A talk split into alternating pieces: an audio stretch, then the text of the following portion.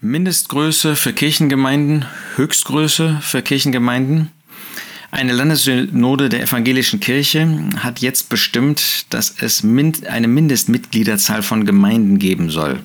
Das Gesetz dort sieht vor, dass bei weniger als 300 Mitgliedern man zu größeren Verbünden zusammenschließt.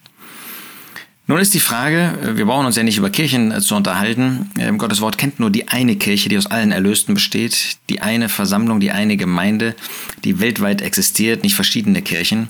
Diese eine Versammlung, die an jedem Ort, wo zwei oder drei im Namen des Herrn Jesus versammelt sind, ähm, sichtbar wird, wo sie dargestellt wird. Und wir fragen uns natürlich, ähm, sagt Gottes Wort eigentlich irgendetwas zu solchen Zahlen? Nun, erstens gibt es da kein Gesetz, weil wir gar nicht unter Gesetz stehen.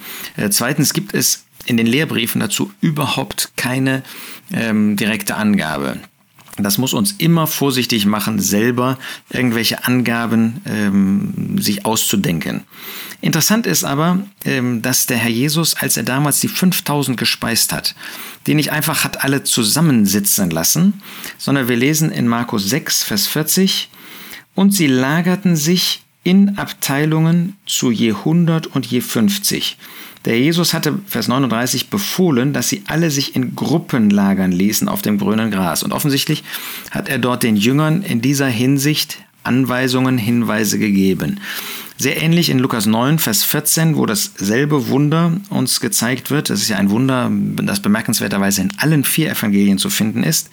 Und dort lesen wir in Markus 9, Vers 14, dass der Geist Gottes sagt, es waren etwa 5000 Männer. Er sprach aber zu seinen Jüngern, lasst sie sich in Gruppen zu je etwa 50 lagern.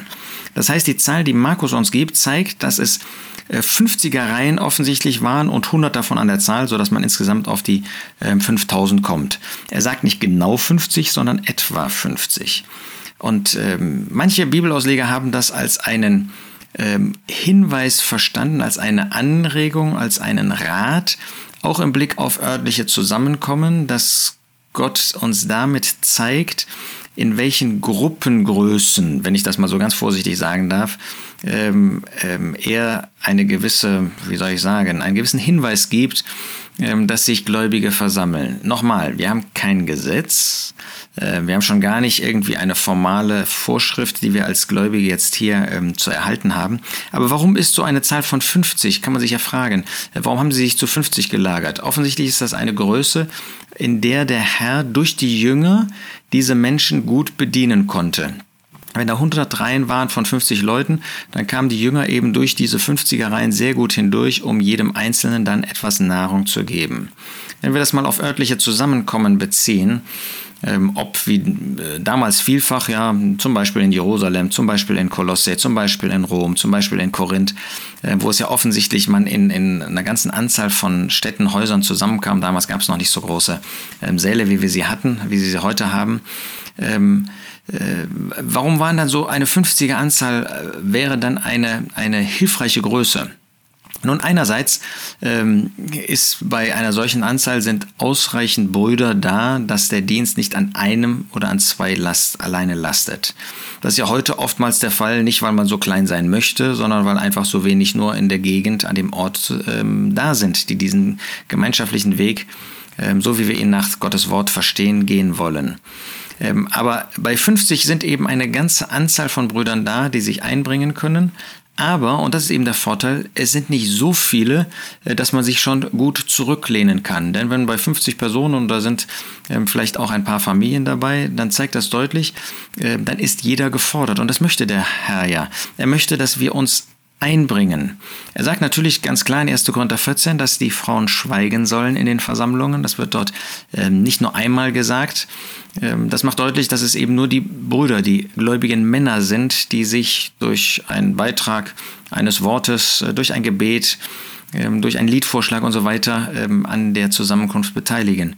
Aber das macht deutlich, dann ist jeder gefordert. Dann kann man sich eben nicht zurücklehnen, wie das bei größeren Zusammenkommen natürlich automatisch ist. Ja, wenn an einem Ort, sagen wir mal, 500 sind, ähm, dann ist klar, dass nicht in einer Zusammenkunft alle sich beteiligen können. Ähm, und dann ist die Gefahr nicht nur da, sondern dann ist die Realität, die zeigt, dass ähm, viele sich eben auf andere verlassen. Und das möchte Gott eigentlich nicht. Nun gibt es manchmal eben Situationen, wo das aus welchen Gründen auch immer gewachsen ist. Da darf man nicht meinen, man müsste jetzt mutwillig und äh, mal ganz schnell eben eine Änderung herbeiführen. Es ist einfach ähm, ein, ein, ein Hinweis, den wir nebenbei in der Schrift finden, der uns hilft, wenn wir an Orten sind, die wachsen. Was wir dann tun können, ähm, natürlich, wenn das in Frieden geschieht. Ja? Hier diese 5000, die waren ja nicht in Feindschaft da miteinander, sondern die haben das in Frieden getan. Da war Einmütigkeit. Also bei solch einer, wie wir das schon mal sagen, Aufteilung ist es ganz entscheidend, dass kein Unfriede hereinkommt. Das ist, sind gerade solche Anlässe, die der Feind benutzen möchte, um Unfrieden unter Gläubigen zu säen. Und das wäre ganz, ganz schädlich. Also so ein Vorgehen äh, zu machen, indem man seinen eigenen Willen dann durchsetzt und sagt, das ist meine Überzeugung, das will ich genau so tun und handhaben, äh, dann führt das nur zu Streit und dann wird das Werk keinen Bestand haben. Das wird früher oder später, wird das zugrunde gehen. Da kann man leider vorher schon von ausgehen. Nein, wir wollen den Frieden suchen, aber wir wollen eben auch versuchen, äh, Gottes Gedanken ähm, da zu verstehen in dieser Hinsicht. Gibt es denn jetzt eine Mindestgröße? Ja, die gibt es. Die Mindestgröße, die sagt der Jesus in Matthäus 18, Vers 20. Denn wo zwei oder drei versammelt sind in meinem Namen, da bin ich in ihrer Mitte. Also mit Sicherheit ist die Mindestgröße nicht 300 Mitglieder, kennt Gottes Wort in der Versammlung Gottes, in der Gemeinde Gottes sowieso nicht. Da gibt es Glieder an dem einen Leib. Mitglieder gibt es in einer Organisation. Die Kirche ist aber nach Gottes Gedanken gar keine Organisation. Sie ist ein lebendiger Organismus. Aber zwei oder drei. Nun gibt es natürlich, wie schon gesagt, in 1. Korinther 14 auch den Hinweis, den wir nicht übergehen dürfen. Und Gottes Wort, ähm, wie Bruder Kelly einmal gesagt hat, gibt in, im Allgemeinen nicht an einer Stelle alle Hinweise zu einem bestimmten Thema, sondern er möchte uns zeigen, dass wir die ganze Schrift letztendlich brauchen. Ich habe schon darauf hingewiesen, 1. Äh, Korinther 14, Vers 34, die Frauen sollen schweigen in den Versammlungen. Das macht deutlich, zwei oder drei das können nicht zwei oder drei Schwestern sein. Die müssen schweigen in den Versammlungen. Gott will das, dass Schwestern sich nicht aktiv beteiligen, dass sie nicht hörbar sich beteiligen. Äh, sie sind natürlich durch das innere Gebet, sie sollen innerlich dabei sein, das ist Gottes Wunsch unbedingt, aber sie können sich nicht beteiligen. Also das macht schon deutlich, dass ähm, die Zahl von zwei und drei nicht zwei oder drei Schwestern sein können. Ähm, dann heißt es in 1. Korinther 14, ähm, Vers 29, Propheten aber lasst zwei oder drei reden. Das macht auch deutlich, dass der Herr möchte, dass eine Vielfalt da ist. Das dürfen wir auch nicht übersehen. Äh, nochmal, Gottes Wort gibt nicht an einer Stelle alles wieder. Er fordert uns ausdrücklich auf, die Möglichkeit zu schaffen, dass eben zwei oder drei. Nun, wenn es nur zwei Gläubige an einem Ort gibt, ähm, was will man machen? Deshalb ist es hier ähm, so formuliert, lasst. Also das soll unser Ansinnen sein. Ähm, das macht immer noch nicht unmöglich, dass man nur mit zwei oder drei Geschwistern zusammenkommt und äh, dabei nicht äh, nur Brüder sind. Aber Gott zeigt doch hier, was, wenn ein neues Zusammenkommen entsteht. Wir reden jetzt nicht von Niedergang, wo es immer weniger wird, wo es entsteht, dass wir doch darauf achten sollen, dass diese Möglichkeit besteht, Last zwei oder drei. 1. Korinther 5 macht deutlich, dass in der Versammlung Gottes Zucht ausgeübt werden kann, na, muss. Ähm, dass wenn es äh, darum geht, dass jemand im Bösen lebt, dass dann ein Sünde lebt, moralisch oder lehrmäßig, Galater 5, dass dann Zucht ausgeübt werden können muss. Wie ist das, wenn nur eine Familie zusammenkommt? Dann ist das mit der Zucht eine ganz, ganz schwierige Sache. Das legt uns also nahe, dass diese zwei oder drei, dass Gott auch da in der Mitte ist, dass man aber dann, wenn man anfängt äh, bei einem Zusammenkommen, wenn man neu, vielleicht in einer neuen Gegend ähm, Geschwister sich zusammentun, dass man doch überlegen muss, ob der Gedanke Gottes ist, zwei oder drei, damit fängt man an oder dass er für die Zeiten des Niedergangs selbst da dann in der Mitte ist. Also, die Mindestzahl ist 2 oder 3. Eine Höchstzahl gibt es überhaupt nicht. Da sagt Gott nicht, es dürfen nur 50 sein oder nur 100 sein oder nur 1000 sein. Das sagt Gottes Wort nicht. Er gibt uns nur gewisse Leitgedanken, die wir bedenken wollen und die wir da, wo wir Verantwortung tragen und da, wo wir in dieser Hinsicht auch handeln können, die wir bedenken wollen, auch wenn ein Zusammenkommen wächst, wollen wir ähm, daran denken, dass der Herr sich freut, wenn an jedem Ort man zusammenkommt. Dass es eben nicht nur wenige Orte sind, sondern möglichst viele Orte.